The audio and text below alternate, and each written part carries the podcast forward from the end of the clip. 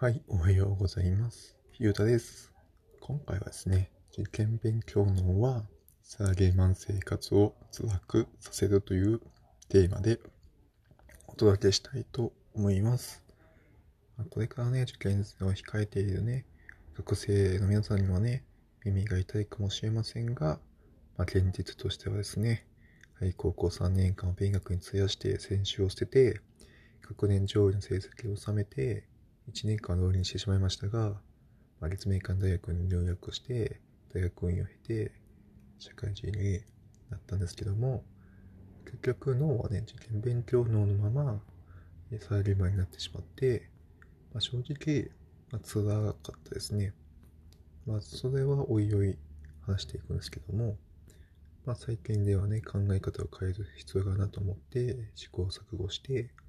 まあ、なんとかなっていくかなという状況ですね。まあ、そんな輝しい生活は送ってはいません。まあ、要するに、受験勉強を頑張るほど、まあ、社会人になって苦労することが増えますね。まあ、逆に学生の時に遊んでばかりいて、まあ、成績もあんま良くなくて、しかし良好な人間関係を作れて、まあ、仕事うまくやっているところを見てしまうと、まあ、こっちは悲しくなりますよね。まあ、正直何のための受験勉強やってんというようなツッコミを言いたくなるほど受験勉強の知識っていうのは本当に役には立ちません。まあ、受験勉強の後言うとどのような弊害が起こるかっていうのを私の経験を踏まえて紹介していこうかなと思います。まあ、簡単に挙げ挙げると、まあ、6個あるんですけども、まず正解のない問題解決が苦手ですね。まあ、社会人になるとどうやったら仕事効率が上がるかとか、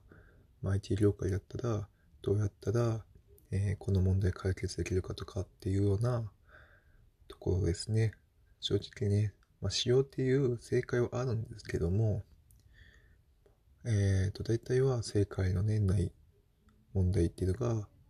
えー、多々あって、それを解決することが苦手になってきますね。で、二つ目は自分の頭で考えて行動できなくなってしまうと。受験勉強だっ時って知識を頭に詰め込んで、それを使って、まあ、問題解いていくっていうような、えー、感じだったと思いますけども、それ社会人になると、まあ、知識というよりかは、まあ、IQ ですよね。どうやったらうまくいくかっていうのを、ま、自分の頭で考えて行動しないといけないわけですよね。なんで知識とか別に関係ないところで頭を考えるのが、えー、苦手になってきます。はい、3つ目は、プログラミングを勉強すると暗記に走ってしまいます。エンジニアになりたい方には、これは必見なんですけども、プログラミングのね、勉強しようと思うと、受験勉強だとね、どうしてもね、暗記に走ってしまいますね。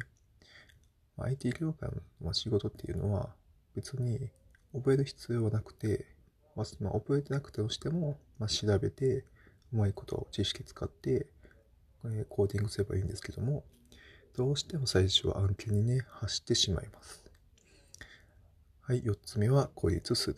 受験勉強は孤独との戦いなので、それに慣れてしまうと、社会人になっても孤独孤立してしまいます。まあ、ちなみに私は過去の一名の経験からせいで、高校の時からはずっと孤立状態になってしまって、今も孤立してます。まあ、受験勉強のですね。で、コミュニケーションが苦手。まあ、人とあんまり喋らない人限定かもしれませんが、社会人になると嫌っていいほど人と話さないといけなくなります。まあ、コミュニケーション苦手という人は、今からでも、えー、YouTube とかで毎日発信してみて、そういうので、えー、発語の練習をした方がいいかなと思います。で、最後、人に頼ることを恥やと思ってしまうと。まあ、受験勉強のに陥るとね、何でもかんでも自分でね、やって、えー、しまう癖がついてしまいます。まあ、社会人になってからこのようなね、ことが弊害に、ね、なっているっていうことをまず挙げまして、まあ、順番にね、経験を踏まえて解説していこうかなと思います。まず正解の問題解説が苦手。はい、社会人になると何が正解がわからない部分がいっぱい出てきます。私の場合は仕事の進め方、コードの書き方、放電操するタイミング、まあ、この3つぐらいですかね。まあ、どれも受験勉強で出ていくこない問いですよね。まあ、仕事の積み方をね、自分の頭で考えても、上司の想定が外れると、まあ、ブチリやれるし、要求される通りにコード書いても、なぜか注意されるし、放熱をするタイミングが合わないと、めっちゃ拒否されますね。本当こうやってばっかりですよね。私、空気とか読め読めない人間なので、まさかそういう人は、ね、触りも見てないかなというふうには思っています。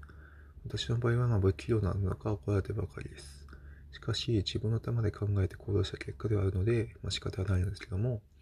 まずね、正解がね、あるわけではないのに、自分の行動を間違えているというね、判断されること自体がおかしいかと思っています。まあ、ここで伝えたいのが、受験勉強で正解を求めされると、正解ない問いが出てきた時にめちゃくちゃ苦労します。解決策が、まあ、あるとすれば、まあ、自分でゴール決めて、そこにたどり着くにはどうすればいいかを、まあ、試行錯誤して自分の頭で考えて行動することだと、えー、思っています。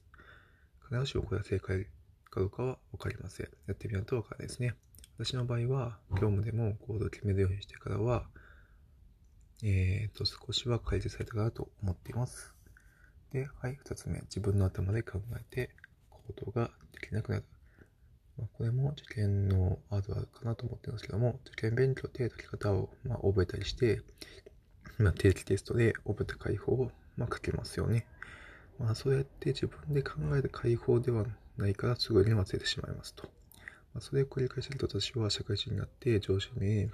正解を求めすぎてしまって役立たず使いをされましたと。受験勉強のってここまで聞くと本当恐ろしいと思いますが、まあ、社会人になるまで、気がつかないことが多いかなと思います。まあ大人にならないとアスペイカー、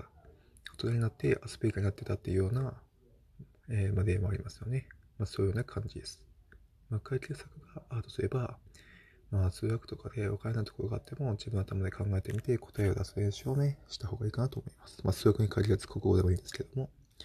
まあ、要するにね、与えた知識を使って自分の頭で考えて答えを出すっていうね、練習を、ね、した方がいいかなと思います。はい、3つ目、プログラミングを勉強すると案件に反してしまう。これは IT 業界に勤めている人に、まあ、限られる話なんですけども、あるいはこれから IT 業界でエンジニアになりたいと考えている人ですかね。で、受験勉強のようになってしまうと、何でもかんでもね、覚えようとしてしまいます。メモを取らず自分の頭ですね。でプログラミングは受験勉強とは違ってね、暗記する必要なくて、まあ、使用知識をアウトプットして使いこなすことが求められます。例えば、iOS アプリで使う Swift というプログラミング言語があるんですけども、まあ、書籍とかで知識を覚えようとするのではなくて、理解して、オリジナルアプリを作成するなどしてアウトプットしていくっていうことが大切です。これはエンジニア歴3年目になって、よく考え方を変えることができて、今ではまあ簡単なものですけども、じゃあアプリ作成して、まあ、知識を使うように、まあ、スキルを磨いている途中です。はい、4つ目、孤立する。はい、真面目に受験勉強していると、はい、孤独になりますね。これは、陰キャ限定かもしれませんが、受験は孤独になる方が成長早いです。孤立する癖がついてしまうと、思いますね。見事にね、孤立癖がついた私は、社会人になっても同期からハブラで、上司から失礼さで、仕事が発さで、今では会社からも孤立している状態ではあります。まあ、今はちょっと少し環境が変わって、お客さん先でやってるんですけども、まあやっぱ孤立はしてますね。はい、社会人になると人間関係が大切になったりはしますので、孤立癖をつけすぎないようにお気をつけください。私はまあ重症なんで、まあ解決は無理かなと思って諦めてます。はい、4つ目、コミュニケーションが苦手。あ、5つ目か。すいません。5つ目、コミュニケーションが苦手。孤立癖が強くなると、人と関わることが少なくなって、コミュニケーション能力が低くなりがちになります。まあ、社会人になると、学力が高くてもコミュ力が低い人より、学力が低くてもコミュ力が高い人の方が評価が高いです。これは残酷ですけども、これが現実です。話す機会を増やす方法は台本を作って、ポッドキャストとかで配信する仕組みを作ることですかね。私は本当に喋ること自体がまでなので、今ではポッドキャストを使って、まあ、アンカーを使って、毎日台本を作って発言をして、なんとか、えー、話す機会を増やしています。まあ、今これ継続中ですね。1年間毎日継続発信することを宣言したので、まあ、やめやれなくなりましたね。はははと。こうでもしないとやっぱサボってしまいそうですね。はい、最後。人に頼ることを恥だと思ってしまう。一人でね、黙々勉強していると、人に頼らなくなってしまいますね。まあ、しかし、社会人になると、高学歴だとしても、最初は人に頼らないと仕事ができるようにはならないです。まあ、これは私が経験したことであるので、人に足りることを恥だと思うと、使えないやつ認定を受けてしまいます。まあ、私はまあ、社内評価が低いので、原因は人に足りることをしなかったから。人に足りることを恥だと思わずに、上手に対他人に足りることが大切ですね。まあ、例えば、えー、こういう仕様なんですけども、こういう設計でいいですかとか、コードの書き方はこれですかというようなレベルでいいと思います。はい、もし日頃で質問してみて、切りたりしたら我慢せずに権力の高い人に相談して、環境を変えてもらうか、上司を変えてもらうかにして解決しましょう。それでも解決しない場合は転職をして解決しましょうと。まあ、会社とかね、そういった人間を変えるよりも会社を会社を変える方が手っ取り早いと思います。まあ、今回は受験勉強のになってしまったために損することが多くなり、なったので、まあ、こういうふうにポッドキャストで配信をしてみました。